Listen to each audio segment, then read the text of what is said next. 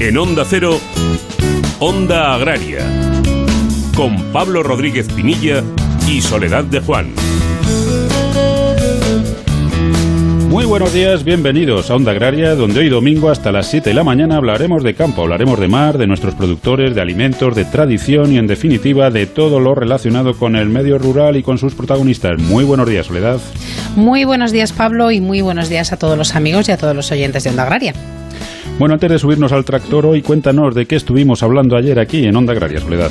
Bueno, pues ayer estuvimos hablando del olivar, en concreto repasábamos con UPA pues, en la valoración del inicio de la campaña de comercialización del aceite. También viajábamos a Extremadura, en que analizábamos un poco la situación del proyecto de regadío de Tierra de Barros. Repasábamos también la, la actualidad que nos dejan las redes sociales. Hablábamos de consultas muy interesantes que podemos hacer ahora mismo a nivel europeo para hablar tanto de agricultura ecológica como de desarrollo rural. Visitábamos, nos adelantábamos a Datagri, que tendrá lugar dentro de unos días, y también disfrutábamos del cerdo ibérico. Bueno, pues ya saben que si lo quieren volver a escuchar lo tienen muy facilito, no tienen más que entrar en www.onda0.es, ahí en programas buscan Onda Agraria, pinchan en Onda Agraria y ahí pues ya eligen el día que quieren escuchar o que quieren descargar. Lo importante es que lo hagan y que no se quede ni un solo Onda Agraria sin escuchar. Soledad, ahora sí, cuéntanos de qué vamos a hablar hoy. Pues nos acompañarán unos minutitos Carlos Del que es el director de marketing y promoción del Consejo, eh, el Consorcio del Jamón Serrano. Eh, perdón, hablaremos de 30 años de comercialización de este producto tan extraordinario. Vamos a conocer también un proyecto muy, muy, muy interesante de, de reutilización de residuos de nuestros mares con Pablo Garat García. Vamos a repasar la agenda de la semana próxima con César Marcos y vamos a resolver consultas de los siguientes con Celia Miravalles. Vamos a conocer también en La Marea, la sección que, que dedicamos al sector pesquero, pues un sistema de localización de buques que nos eh, presentará Satlink con su director comercial Pedro Vigil Díaz y disfrutaremos, Pablo, en España, que bien me sabes, con la ayuda de Marcos Galván desde Onda Cero Alcázar de San Juan, del vino de Somontano. Y terminaremos, como siempre, mirando al cielo con Jorge. Bueno, pues antes de arrancar, Soledad, nos queda únicamente casi lo más importante, que es decir cómo pueden los oyentes contactar con nosotros. Pues muy rápidamente, onda agraria arroba onda y en las redes sociales, en Twitter y en LinkedIn hay que buscar Onda Agraria. Y ahora sí, una vez marcada la linde y reconocido el terreno, arrancamos el tractor, arrancamos Onda Agraria y lo hacemos cosechando la actualidad de la semana.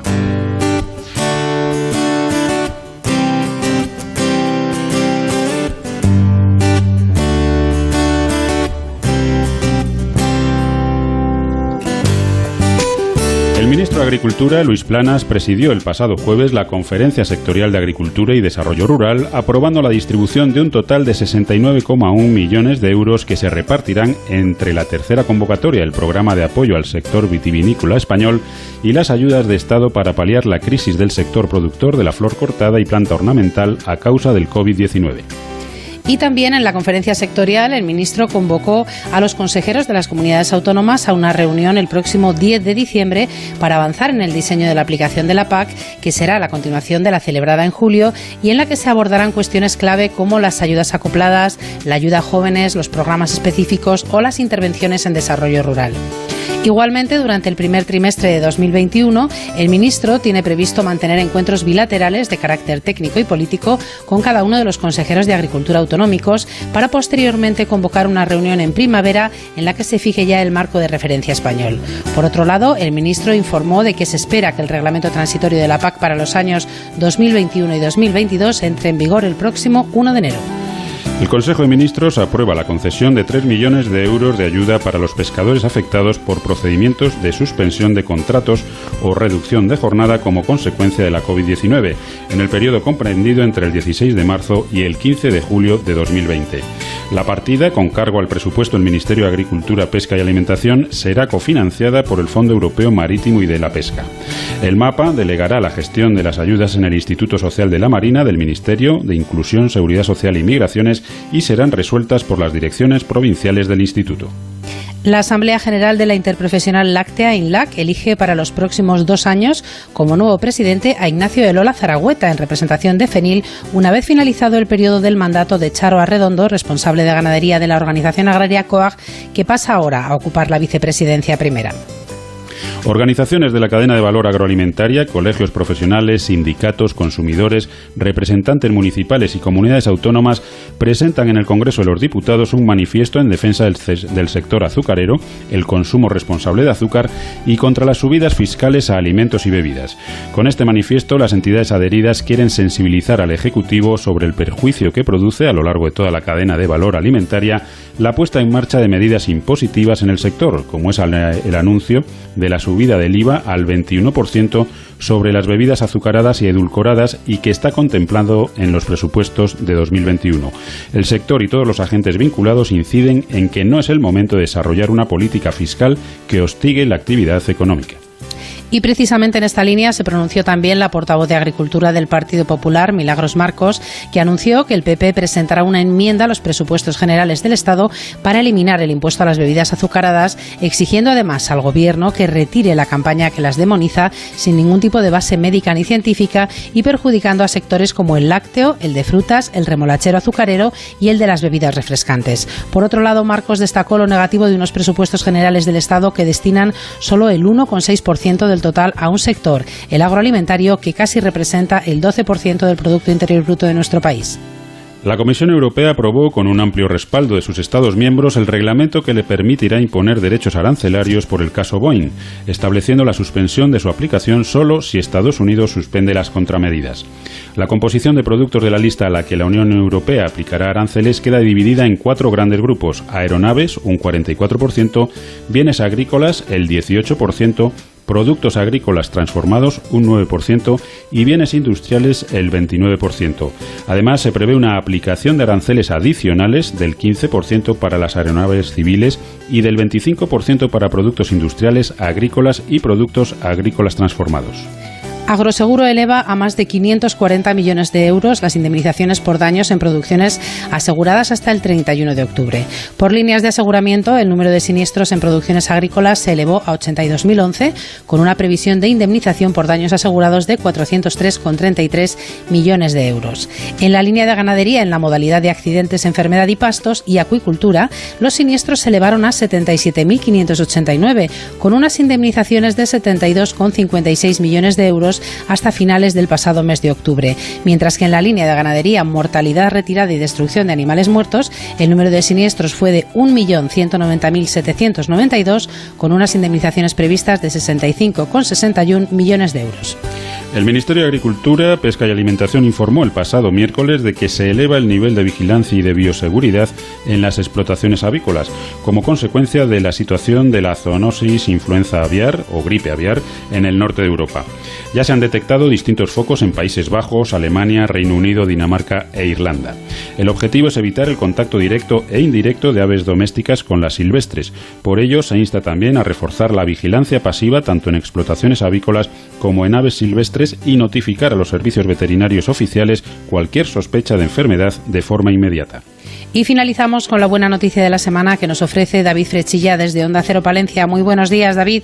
Buenos días. En un mercado global es necesario establecer lazos de colaboración. La Comisión de Comercio del Parlamento Europeo ha aprobado una resolución que respalda el acuerdo comercial de la Unión Europea con China, un acuerdo que garantiza que 100 IGP de la Unión Europea tendrán protección en el mercado chino entre ellas 12 IGP de nuestro país. En el caso de España, estas 12 IGP son el queso manchego, el cava, los vinos de La Rioja, Cataluña, La Mancha, Navarra y Valencia, el Jerez y el brandy de Jerez, y los aceites de Sierra Magina y Priego de Córdoba. Cuatro años después de la entrada en vigor del convenio se van a incluir 175 IGP de Europa y China. Hay que señalar que en este primer momento también eh, se va a proteger a 100 productos chinos en la Unión Europea. ¿Buscas un mayor rendimiento para tu tractor y para tu suelo? Elige neumáticos con tecnología Michelin Ultraflex para trabajar con baja presión y maximizar la tracción, ahorrar en carburante y cuidar el suelo. Con Michelin, una agricultura eficiente y sostenible es posible. Y no te pierdas las promociones exclusivas que traemos este otoño en agrícola.michelin.es. Esta tierra nunca ha sido fácil. Generosa sí, mucho. Es mi hija y la madre de mis hijos. Yo la cuido y ella me da sustento. Me ha dado tanto. Cuando la mimo, se pone tan bonita. Fertilizantes Mirad. Nos gusta la tierra.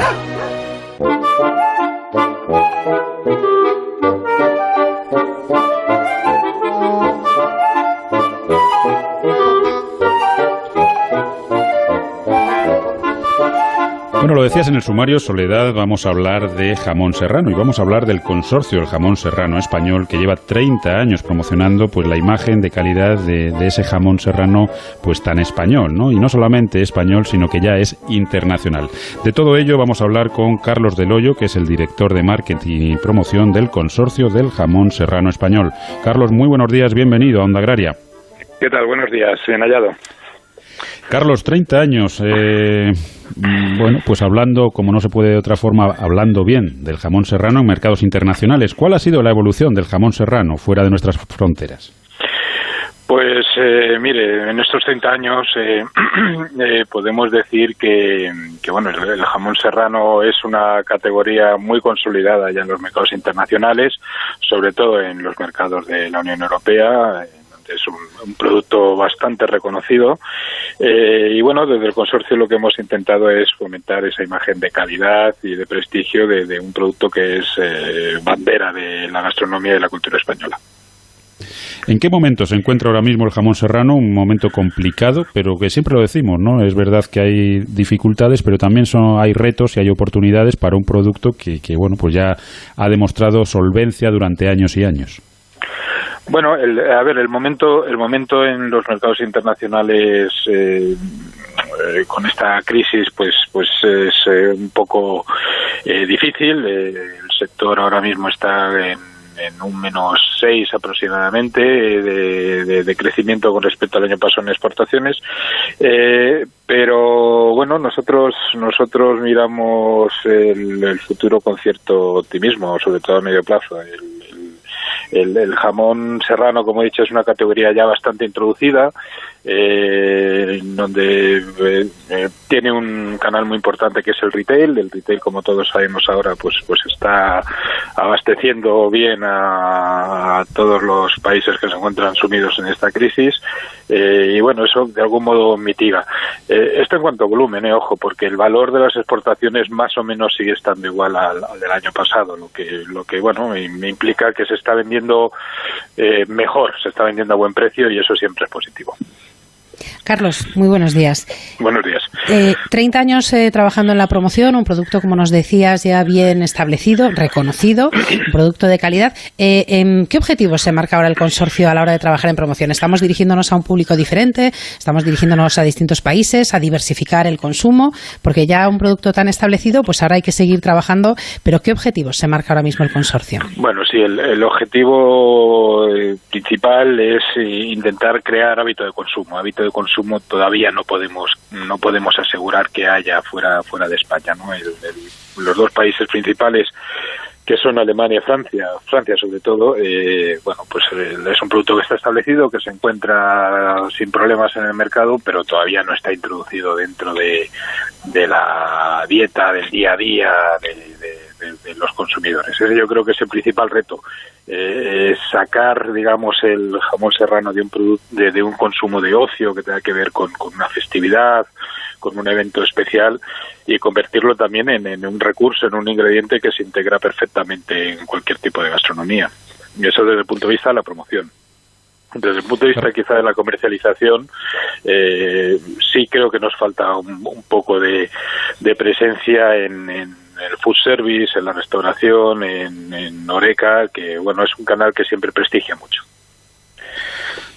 Nos encontramos, Carlos, en un momento complicado, decíamos, no solo ya por la pandemia de, del COVID, uh -huh. sino, bueno, pues comercialmente los mercados andan revueltos, ¿no? Los aranceles, el Brexit, sí. bueno, situaciones complejas.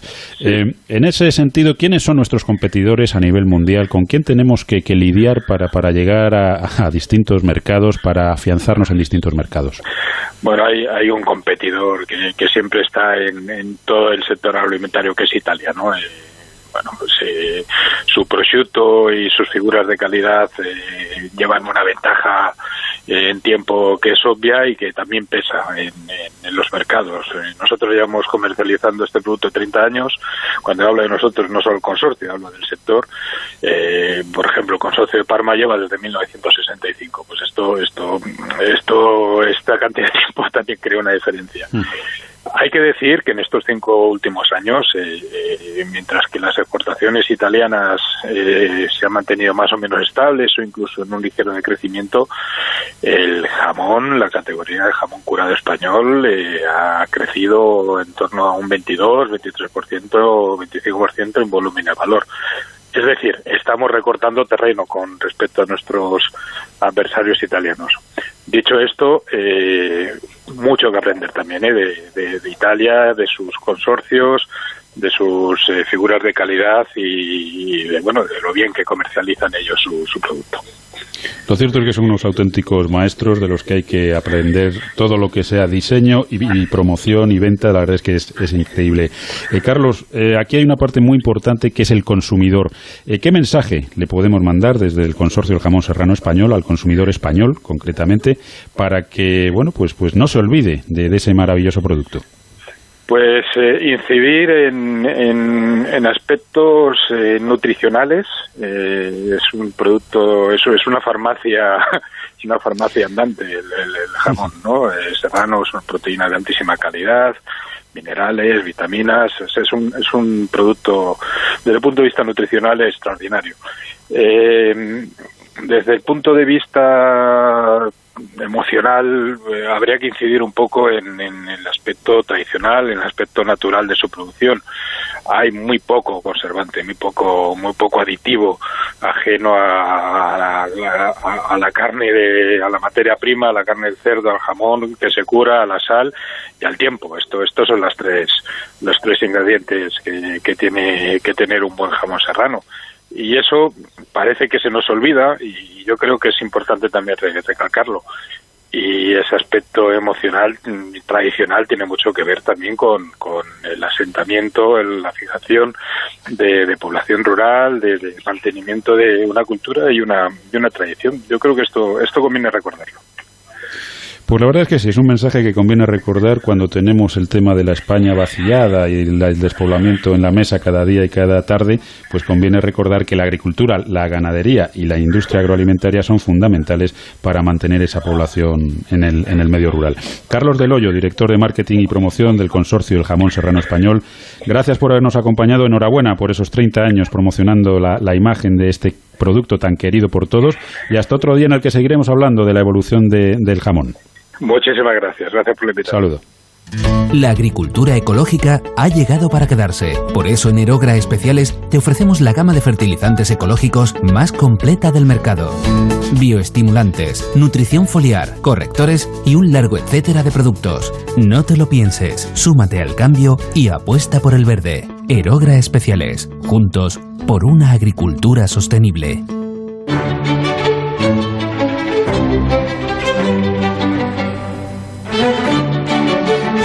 Ahora, y como cada domingo, lo que vamos a hacer es resolver consultas y dudas que nos envían los oyentes y que nosotros resolvemos con la ayuda de Celia Miravalles, que es abogada, está especializada en Derecho Agroalimentario y además es la responsable del blog Nuestro Abogado Responde en Agronews Castilla y León. Celia, como siempre, muy buenos días y bienvenida un día más a Onda Agraria. Buenos días, Soledad. Muchas gracias. Buenos días, Celia. Buenos días, Pablo. Un par de consultas para esta mañana. La primera de ellas nos la envía Carlos y nos dice, con la crisis que tenemos, quería preguntar si saben si hay alguna bonificación en el, en el seguro de cultivos herbáceos en Castilla y León. Pues a ver si en estos momentos eh, Aproseguro está concediendo una bonificación del 5% para los agricultores que hayan contratado el seguro los módulos 1 y 2 en secano en la cosecha anterior, ¿no? Y que ahora mismo pues lo renueven en las condiciones que marca esta esta línea esta línea de seguro. Tenemos una segunda consulta que nos envía Evaristo, te leo porque nos cuenta un poco su situación. Nos dice si se va a hacer contrato de arrendamiento de unos derechos de labor con tierras, ¿qué condiciones deberían figurar en el contrato para que una vez que finalice este, al devolver los derechos e importes al propietario, no penalice al arrendatario que los ha estado usando de cara a la nueva PAC? Y nos dice si varía el importe o número de los derechos con la nueva PAC, ¿cómo se puede indicar en el contrato que se devolverá la cantidad o equivalente en valor de los derechos de la fecha en que se inició el contrato? ¿Hay alguna manera de, hacer esto?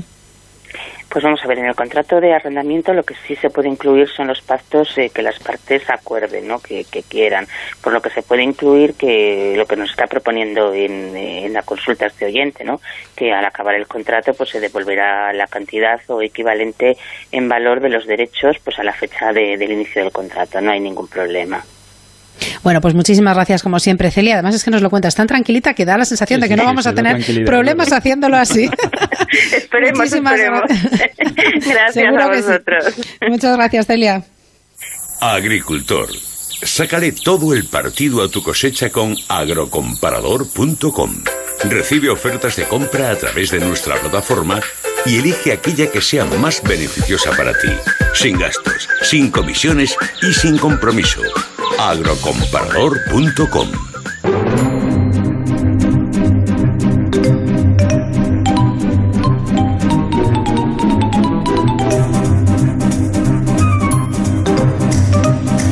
Bueno, Soledad, ya sabes que aquí en Onda Agraria, si hay algo que nos gusta, es precisamente hablar de emprendimiento. Y los emprendedores, que entre otras cosas son gente muy valiente, son fundamentales para seguir avanzando. Hoy vamos a, hablar, vamos a conocer unos relojes que se fabrican con materiales reciclados procedentes de materiales que se encuentran en los océanos, o sea, de materiales que se limpian de los océanos y se utilizan para fabricar relojes. El promotor de la idea es Pablo Garat García, es un proyecto que ya lleva dos años, ya está funcionando y ya hay relojes en el, en el mercado. Y queremos hablar de, de esta realidad, de este proyecto y de una campaña que el día 17 se va a poner en marcha. Pablo, muy buenos días, bienvenido a Onda Agraria. Buenos días, muchas gracias por darme la oportunidad de compartir con, con todo el mundo que pueda eh, mi experiencia. Bueno, la verdad es que aquí en, Onda Agraria ya hace la temporada pasada ya comenzamos nuestra andadura por el sector pesquero y poquito a poco nos vamos introduciendo. Y una de las cuestiones que nos gusta es precisamente todo lo relacionado con lo que es la limpieza de, los mares, lo que es pues contribuir a ayudar a, que poco a poco pues limpiemos océanos y mares. Una buena iniciativa es la que tenéis vosotros. Pablo, cuéntanos en qué consiste y cómo hacéis un reloj a partir de, cosas que pescáis, nunca mejor dicho, en, aguas de los océanos. No, pues la verdad que este proyecto surgió hace dos años, en el verano de 2018, cuando mi socio y también cofundador de la idea viajó a Indonesia y se quedó impactado con la cantidad de plástico y residuos que vio en el océano. Eh, al volver me habló del tema y buscamos una solución y llegamos con unos relojes. Eh, al principio simplemente pensamos en relojes para poder financiar la limpieza de los océanos y más adelante empezamos a pensar en la oportunidad de la sostenibilidad y empezamos a buscar materiales con los que podamos eh, crear estos relojes. Em, al principio nos enfocamos en el metal y la verdad que encontramos un material muy bueno y resistente, em, pero luego al fin y al cabo las correas eh, eh, son lo, lo, que de verdad, por así decirlo, contamina a la industria de los relojes. Eh, contactamos a Comerplus, una empresa española que se dedica a, la, a retirar eh, desechos oceánicos en, Asia y más adelante, eh, cuando creamos nuestro primer cuero, nos dimos cuenta que, era un cuero que al final contaminaba mucho y se necesitaban muchos litros de agua para, para crearlo. Contactamos con Piñatex, una empresa de, creada por Carmen Hijosa, que mm, se dedica a coger piñas y, transformarla en todo tipo de productos. Eh, uno de esos productos eh, son correas y mm, al final, al fin y al cabo, mm, pensamos que el movimiento de nuestro reloj tendría que ser lo más importante de nuestro producto y nos enfocamos en el movimiento de reloj solar Seiko y es el que actualmente utilizamos en nuestro principal eh, modelo de relojes eh, el modelo Soleos. Pablo, ¿qué tal? Muy buenos días. Eh, entiendo que dentro de este proyecto, bueno, lo, por lo menos a mí lo que me parece más bonito es la filosofía, ¿no? Quiero decir, al final estáis buscando, estamos hablando de economía circular y estamos hablando pues de, de, muchos ámbitos, pero al final buscando siempre la sostenibilidad y ese cuidado y ese mimo al medio ambiente. Eso nace hace dos años, me imagino que habréis pasado por muchas dificultades también a la hora de ponerlo en marcha. ¿En qué situación nos encontramos ahora?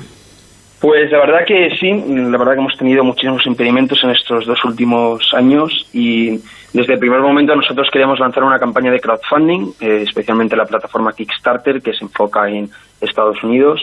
Y mm, en estos dos últimos años hemos trabajado para diseñar la, la, página, eh, encontrar los mejores proveedores y en la creación del vídeo, que al fin y al cabo en este, en este tipo de crowdfunding es lo más importante. Eh, lanzamos el día 17, la verdad que estamos súper contentos y excitados porque llevamos mucho tiempo trabajando en este proyecto y lo que vamos a hacer en este crowdfunding es recaudar fondos para poder abrir nuestra primera organización sin ánimo de lucro en Dakar, Senegal, para empezar a sacar basura oceánica y transformarla en productos de lujo, demostrando al mundo que los materiales reciclados pueden llevar a productos de alta calidad. Bueno, Pablo es muy discreto y no lo ha dicho, pero los, los relojes se llaman Joago o Yoago. No lo sé si es con J o se, bueno, como, como bueno, se, se pronuncia Yoago, pero se escribe Joago que la verdad que aquí en España es un poco problema porque la gente cuando escucha eh, yo hago no, no lo escribe Joago pero es algo que a lo mejor en el futuro tendremos que cambiar o simplemente dejarlo así y la gente pues se acostumbre a, escucharlo de esa manera. Yo como soy del Atleti, con Joao Félix ya me he acostumbrado a la J hacer la eh, Y o Y, como se quiera decir, así que para mí no es problema decir yo hago. Bueno, Pablo, ¿cuál es, aparte de esta campaña del día 17 para, para bueno, pues, pues emprender esa limpieza en, en Dakar, en Senegal, para seguir limpiando océanos, ¿qué, ¿qué otros objetivos tenéis? Porque nos decías al principio que evidentemente se pueden fabricar relojes con material reciclado, pero también otras muchas cosas. Seguro que estáis pensando ya en hacer alguna otra cosa aparte de los relojes. Sí, de hecho ya estamos pensando en lanzar nuestra segunda campaña de crowdfunding en la misma plataforma que vamos a lanzar la de los relojes, Kickstarter, mm, más o menos en marzo, de gafas de sol eh, hechas con, redes de pesca. Eh, las redes de pesca es, es un tipo de plástico que se llama óxido de propileno, eh, y que al reciclarlo se convierte en poliamida, que es un material bastante duradero y, como has dicho, queremos movernos a otras industrias, otros mercados y, el siguiente producto van a ser las gafas. Poco a poco iremos incluyendo accesorios como em, carteras, em, pulseras y más adelante, si vemos la oportunidad, ya nos meteremos en todo el tema de ropa pero queremos empezar poco a poco y enfocarnos desde el primer momento en la organización sin ánimo de lucro, que al final es la razón por la que empezamos este negocio. Pablo, y para las personas que nos están escuchando, ¿dónde pueden obtener más información? ¿Dónde pueden acceder a esas campañas de crowdfunding? Porque la gente, bueno, la verdad es que el proyecto es precioso, pero hay veces que dices, bueno, ¿y dónde, dónde encuentras la información para contactar con esta gente? Bueno, pues mira, ahora mismo la mejor manera es que la gente se meta en nuestras redes sociales porque nosotros teníamos una página web pero la hemos tenido que cerrar ya que lanzamos en cuatro días y recomiendan que antes de lanzar una campaña de crowdfunding solo haya un destino para que la gente se enfoque. Entonces, eh, animo a todo el mundo a que nos siga en nuestras redes sociales, especialmente en Instagram y LinkedIn, y ahí se enterarán del día de lanzamiento, que es el 17, y durante 35 días está esta página va a estar abierta donde todo el mundo encontrará toda la información necesaria para conocer con más detalle el proyecto de Yo Hago. Bueno, pues no nos queda, Pablo, más que daros la enhorabuena por, esta, por este proyecto, iba a decir iniciativa, pero es que ya es un proyecto, es una realidad. Eh, estamos deseando ver esas gafas de, sol hechas con redes de, pesca y desearos mucha suerte en el futuro y sobre todo con esa campaña que iniciáis el, día 17. Un saludo y hasta otro día en el que hablaremos de esos nuevos productos que generáis con, con materiales pues que recogéis de, los océanos. Muchísimas gracias por esta oportunidad, os agradezco muchísimo. Pablo Rodríguez Pinilla y Soledad de Juan, Onda Agraria.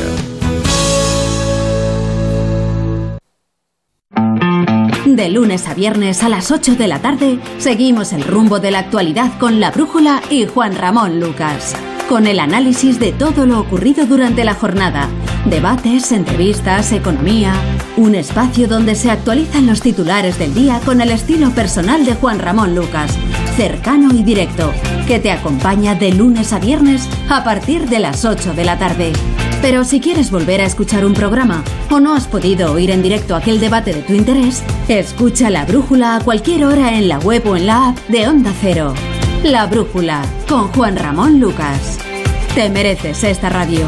Onda Cero, tu radio. Mientras algunos duermen, otros aprovechan las madrugadas para hablar participar y divertirse en No Sonoras. Tenemos un montón de cuestiones, los oyentes ya van informando y luego que nadie olvide está el punch, el pellizco, el directo y las coplillas y un montón de historias pensadas para entretenerte, acompañarte y también hay que informarse debidamente. No Sonoras con José Luis Salas. La mejor opción si vives la noche. De lunes a miércoles a la una y media de la madrugada. Jueves y viernes a las tres y siempre que quieras en la app y en la web de Onda Cero. Te mereces esta radio. Onda Cero, tu radio. No son horas. Noticias Mediodía. A las 2, toda la actualidad en 60 minutos con Elena Gijón. La evolución de la pandemia en España y en el mundo. Las medidas y sus efectos. Los datos y las voces. Noticias Mediodía de lunes a viernes a las 2 de la tarde y siempre que quieras en la app y en la web de Onda Cero. Te mereces esta radio. Onda Cero, tu radio.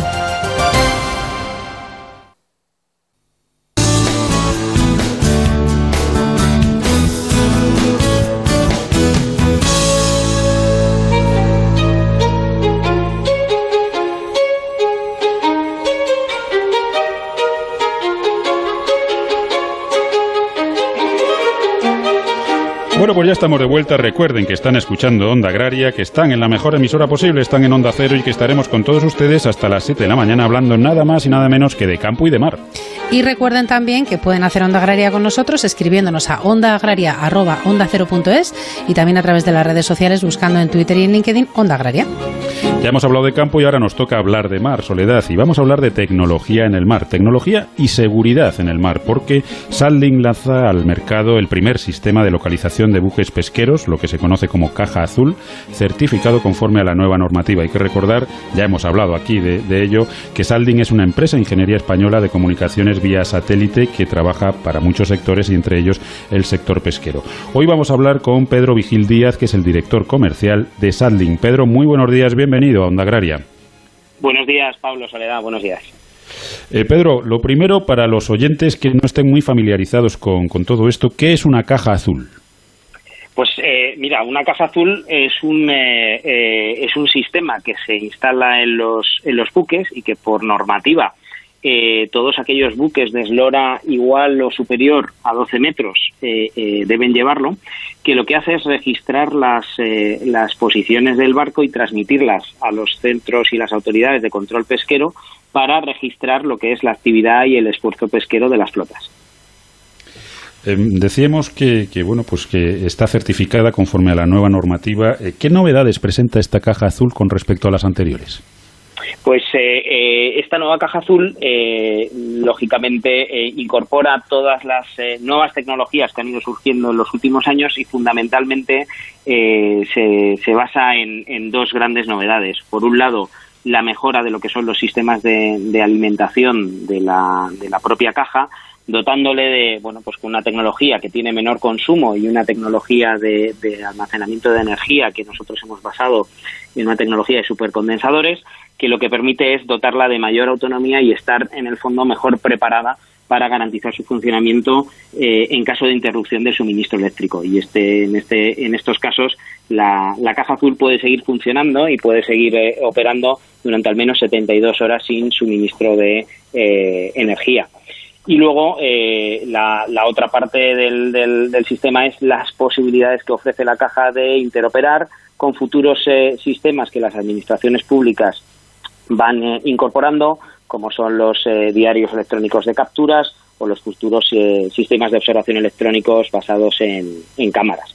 Todo ello eh, basado en nuestra experiencia y en, la tecnología de, comunicaciones por satélite, basada en la red eh, de cobertura global de, satélites de Inmarsat, que es la más eh, fiable a nivel mundial, y bueno, y en la resistencia y la robustez que, vamos dando a, a, estos equipos donde tenemos ya más de 20 años de experiencia. Eh, ¿Qué barcos eh, están obligados a llevar la caja azul o necesitan llevarlo todos los barcos? Pues eh, mira, la normativa lo que lo que lo que refleja y además eh, bueno pues la flota europea y en concreto la española fue pionera ya eh, hace hace más de, de, de, 20 años cuando se comenzó con la implantación y el despliegue de estos sistemas de caja azul. la normativa lo que obliga es en base a la eslora del buque a llevar este, este tipo de sistemas eh, eh, incorporados. Eh, en la actualidad, todos los buques con eslora superior a 12 metros, hay algunas excepciones entre 12 y 15 metros en función de, su actividad, pero podemos decir que prácticamente todos los barcos con eslora superior a 12 metros deben llevar este tipo de sistemas. Es cierto que en el futuro reglamento de control de pesca que se está negociando en la Unión Europea, la Unión Europea quiere ir un paso más allá y extender el empleo de este tipo de sistemas o unos parecidos y, eh, eh, para lo que son flotas de, esloras inferiores, lo que llamamos flotas artesanales. En ese sentido, desde Saldin también eh, hemos desarrollado otra solución diferente, lógicamente, para flotas más pequeñas, para estar preparados para, para ese futuro requerimiento que llegará a nivel europeo. Pedro, ¿qué tal? Muy buenos días. Estamos hablando de normativa, estamos hablando de Unión Europea, pero ¿y en el resto del mundo mm, eh, están trabajando de una forma más o menos similar? Pues eh, eh, sí, la, verdad es que a nivel mundial y por lo menos en lo que es las, las pesquerías de, altura, el empleo de sistemas de localización de buques, de, de cajas azules, es, es, una, es una práctica habitual y, bueno, pues nosotros por, por, suerte, que además también eh, eh, tenemos la fortuna de acompañar eh, a la flota española a lo largo del, del, mundo y gracias a eso haber sido capaces de enlazar con otras flotas en otros en otros lugares bueno pues este tipo de soluciones las tenemos desplegadas en, en, en muchos otros países pues en Ecuador en Panamá en Chile en Irlanda y, también en, sitios todavía más remotos, ¿no? En, las islas del Pacífico, donde, donde tenemos el sistema también homologado con eh, la autoridad allí, que es la, la FFA, y, y, desplegado también en muchos barcos allí. Bueno, pues la verdad es que eh, yo creo que para el sector pesquero es interesante contar con, sistemas fiables, desde luego, y que le dan tranquilidad, ¿no? En un problema, cualquier situación que pueda surgir, saber que, estás localizado y saber que en un tiempo razonable, pues, pues pueden venir a, ayudarte. Yo creo que es interesante y una parte muy importante de estas cajas azules. Eh, Pedro Vigil Díaz, director comercial de Sarding, eh, muchísimas gracias por habernos acompañado y, bueno, pues enhorabuena por, por poner en marcha estos sistemas que, que bueno, pues que sirven aparte para conocer mejor nuestra flota, también para darle seguridad a todos nuestros trabajadores. Un saludo. Pues muchas gracias, un saludo. ¿Buscas un mayor rendimiento para tu tractor y para tu suelo? Elige neumáticos con tecnología Michelin Ultraflex para trabajar con baja presión y maximizar la tracción, ahorrar en carburante y cuidar el suelo. Con Michelin, una agricultura eficiente y sostenible es posible. Y no te pierdas las promociones exclusivas que traemos este otoño en agrícola.michelin.es.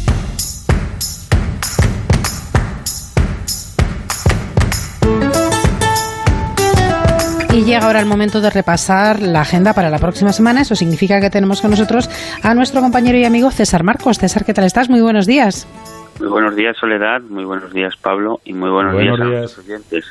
Pues estamos bien, preparados para una semana lleno, lleno, lleno, lleno de acontecimientos, eso sí, digitales. Y como creo que el, tiempo apremia, hago referencia a una, a una entrevista que hiciste ayer a José Luis Miguel de COAC para recordar del 16 al 20 el foro de Atagri en su formato virtual. Un montón, creo que unas seis webinars, si no estoy, si no recuerdo mal, unas seis webinars especializadas sectoriales para este evento que ya se, se quedó. Se quedó para recordarnos que la digitalización agroalimentaria es más que necesaria. Y después de este recuerdo, si queréis, paso a interesantes eventos digitales como el que tiene lugar el 17 de noviembre eh, sobre eh, relacionando el cambio climático y la agricultura. Se llama Innova en Agro para el Clima. Eh, ya adelanto que para seguirlo y para registrarse hay que teclear lo que he dicho, pero todo junto. Innova en agro para el clima.com. Y allí será a las 12 del mediodía cuando tendremos interesantes expertos que hablarán del el reto de la agricultura frente al cambio climático, a la estrategia europea de la granja a la mesa la biodiversidad y, por supuesto, la agricultura de conservación, puesto que esta Asociación Nacional eh, organiza este evento. Recordad, 17 de noviembre, 12 horas, innova en agroparaClima.com, eh, un evento importante para saber cómo influye, cómo puede ayudar la agricultura y cómo está ayudando en el reto climático. Pasamos rápidamente al 19 de noviembre, de 2 de la tarde a 6.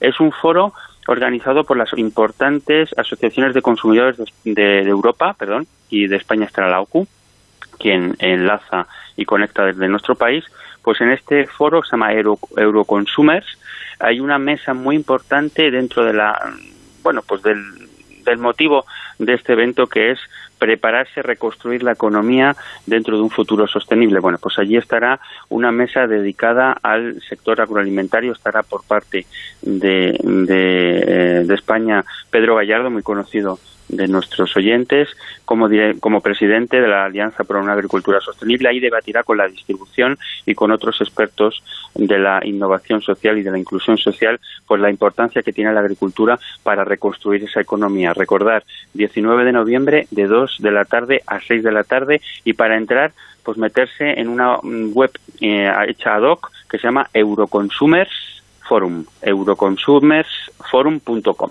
¿De acuerdo? Y cerramos ya. El día 20 un interesantísimo foro eh, auspiciado por ABC, se llama Foro ABC Alimenta Madrid, y allí eh, yo creo que hay un interesante plantel, entre ellos también representantes del sector agrario, sobre el futuro de la alimentación y el presente, una vez que estamos superando, yo creo que ya con optimismo y con ganas, eh, los efectos del COVID. Es el 20 de noviembre de 10 y media a 12.45 a 1 menos cuarto y se retransmirá en la home de ABC. Fácilmente te metes, os metéis en la home de, de ABC y allí podréis seguir todo este evento muy interesante sobre la alimentación y la agricultura. Así que rápidamente, una semana, como habéis visto y escuchado, repleta de acontecimientos. Sí, una semana desde luego movidita, pero con todos los temas muy, muy, muy interesantes. Así que vamos a descansar hoy domingo, si te parece, César, porque esta semana tenemos mucho trabajo y la verdad es que me alegro, me, ha interesado mucho, sobre todo, eh, el evento con consumidores que son tan, tan, tan importantes para nuestro sector y tenerlos cerca, como bien decías. Pues muchísimas gracias, César, y hasta la semana próxima. Hasta la semana próxima y un abrazo a todos. Diego, ¿cómo te ha ido la cosecha este año? Hola Juan, la cosecha ha sido buena y gracias a agrocomparador.com ya estoy recibiendo ofertas para venderla. ¿Agrocomparador.com? Sí. Es una nueva plataforma que pone en contacto a vendedores y compradores de forma directa. Es súper sencillo, gratuito y te asesoran en el precio de venta. Pues tomo nota. Agrocomparador.com. Eso es, agrocomparador.com y sácale partido al campo.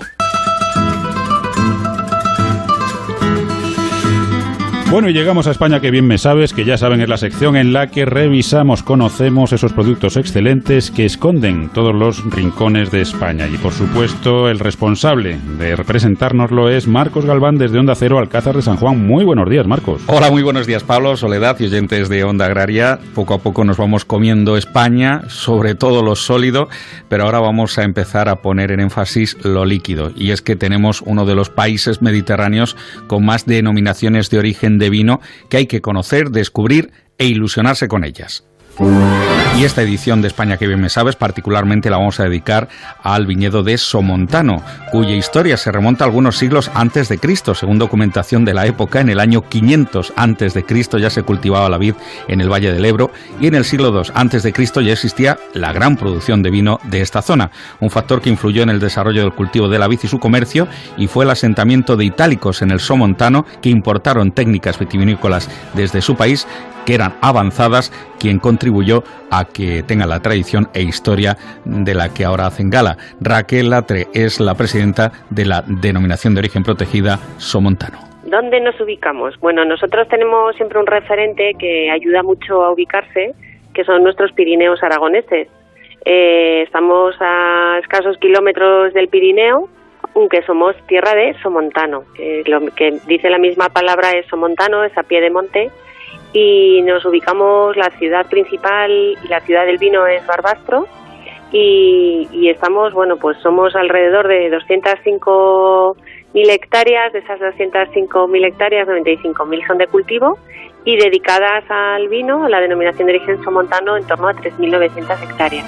Viñedos que se encuentran a una altura comprendida entre los 350 y los 1000 metros sobre el nivel del mar, clima que se caracteriza por contar con inviernos fríos y veranos calurosos con cambios bruscos de temperatura al final de la primavera y del otoño en los meses de junio y noviembre y temperatura media anual que puede situarse en 11 grados centígrados. Todo ello reporta esta producción. Eh, tenemos una media de en torno a los 18 millones de kilos de uva. Al final ya sabéis que en el mundo del vino y en todos los productos el territorio habla mucho, que casi en los vinos es más fácil identificar cómo ha sido una añada en ese, en ese vino que realmente con qué variedades o qué suelos o ¿no? qué cosas tiene, tiene hechas, porque es cierto que la climatología y la ubicación lo, lo marca mucho.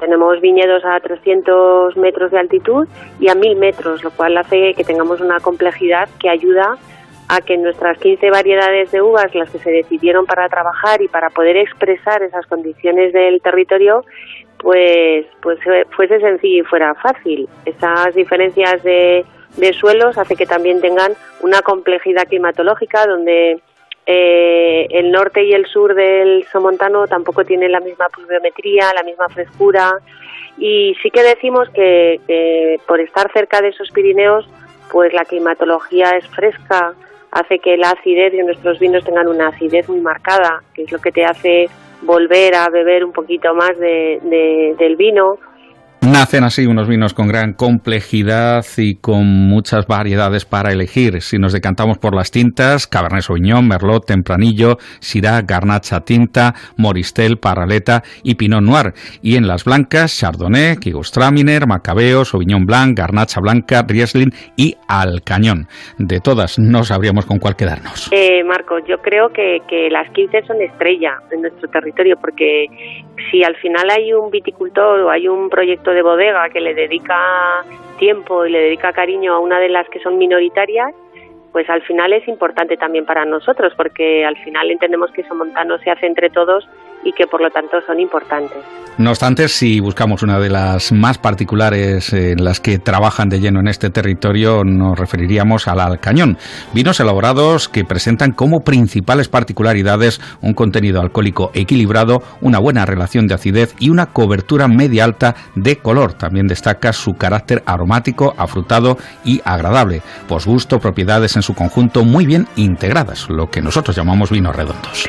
Eh, en definitiva, nosotros siempre decimos que, que las gentes formamos parte de esa tipicidad de este territorio, que las gentes de Somontano, todos en, particular, viticultores, bodegueros, eh, bodegas, probablemente que de mayor, de mayor número de botellas y, y los proyectos familiares tienen un mismo objetivo.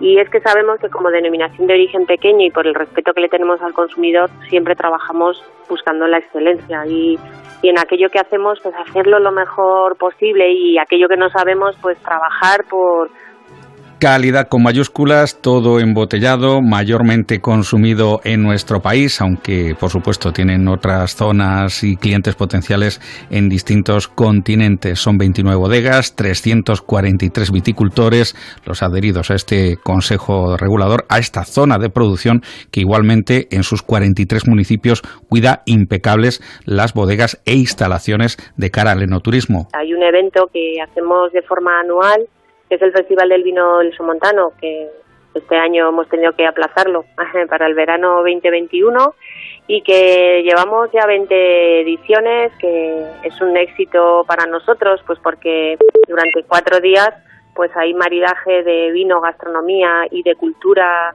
y invitamos a todo el mundo a que venga. Es un día donde en un espacio único pues se dan más de 70.000 tapas y vinos y donde bueno pues la gente hay un ambiente muy agradable y donde hacemos y transmitimos pues todo ese trabajo que, que hacemos durante todo el año.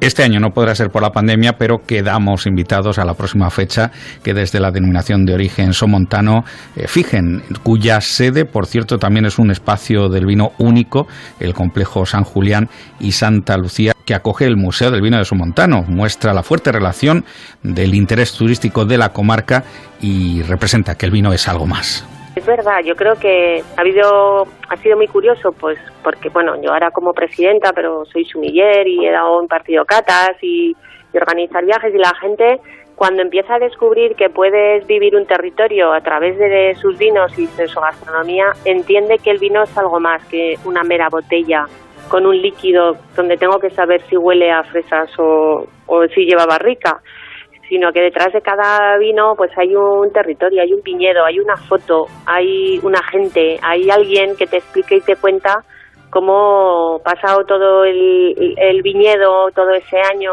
con, cómo hacen para elaborarlo y, y, qué cosas hacen para llegarlo a conocer a la gente. Y con qué maridarlo o con qué acompañarlo, que siempre es fundamental. Eh, hay una época, venimos ahora de pasar el verano y tenemos un producto maravilloso en nuestro territorio que es el tomate rosa de Barbastro y que, que bueno, aunque parezca anecdótico, pero esas ensaladas con nuestros vinos rosados o los vinos blancos con quesos de aquí también el territorio de mucha cabra y de mucha oveja que también se hacen y si pasamos a los tintos pues ya tenemos nuestros ahora sí que entramos en esta época no de, de, ya no de cocido pero sí de platos de platos de cuchara. Aquí tenemos productos como la chireta o productos de que vienen del de, cerdo de trabajar el cerdo de, de incluso de nuestro ternasco de Aragón no un buen ternasco de Aragón en el horno acompañando nuestros tintos de guarda Así que tenemos la gran suerte, y ya lo siento, de tener vinos para cualquier momento y para cualquier gusto. Y hay que decirlo, una semana después de que se conmemoraba el Día Mundial del Enoturismo. Por ello, desde aquí, mucha suerte, muchos éxitos, felicidades al sector y a las muchas denominaciones de origen que como Somontano ponen alma, corazón y vida en lo que hacen. Gracias por la atención prestada, felices y sabrosos siete días. Saludos de Marcos Albán.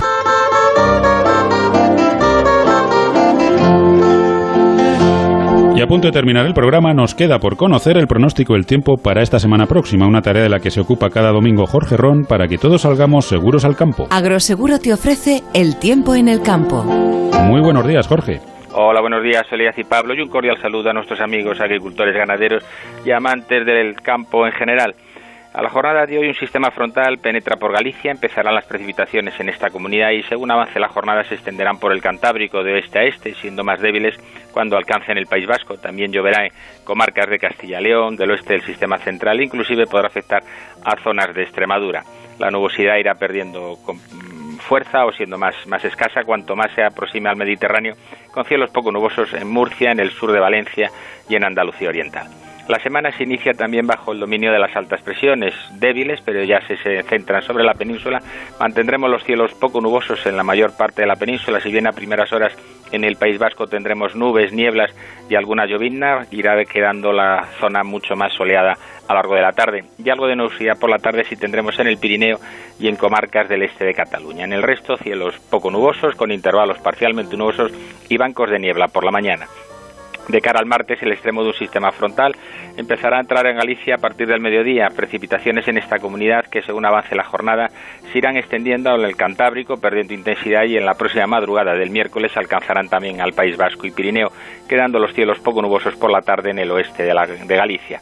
Para el miércoles pocas nubes en la mayor parte de la península ya que el anticiclón de las Azores se extiende prácticamente hasta el sur de Francia, coge toda la península, favorecerá un ascenso de las temperaturas, sobre todo en Andalucía, Extremadura, zona centro, Valencia, Castilla y León y el sur de Galicia, con valores térmicos por encima de los normales. Los cielos despejados, que así se mantendrá prácticamente el resto de la semana, ya que el anticiclón seguirá prácticamente al oeste de, de Portugal vientos del norte soplarán con fuerza de cara al próximo sábado en la zona de Cataluña, donde aumentará la nubosidad y habrá alguna precipitación, sobre todo en la vertiente norte del Pirineo y en el Cantábrico Oriental, pero al sur de esa cordillera cantábrica cielos despejados y temperaturas altas cuanto más al sur nos situemos.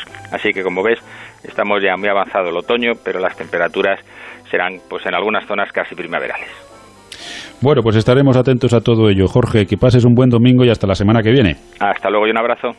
Amaneces antes que el sol y peleas contra sequías, granizo y cada día empiezas de nuevo. Eres de una naturaleza especial. Por eso en Agroseguro hay una bonificación especial para ti. Contrata ahora tu seguro de herbáceos y consigue una bonificación del 5%. Consulta condiciones con tu mediador o en agroseguro.es. Agroseguro, más que un seguro.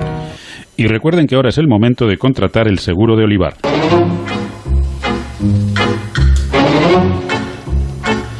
Y ahora sí que sí, se nos acabó el tiempo, pero el próximo sábado ya saben que volveremos aquí en Onda Cero, a Onda Agraria, de 6 a 7 de la mañana. Dani Solís estuvo en el control técnico a los mandos de la cosechadora Soledad. Que pases un buen domingo y hasta la semana que viene. Hasta la semana que viene a todos.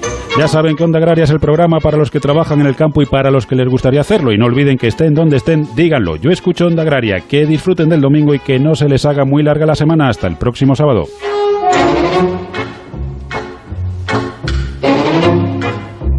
Son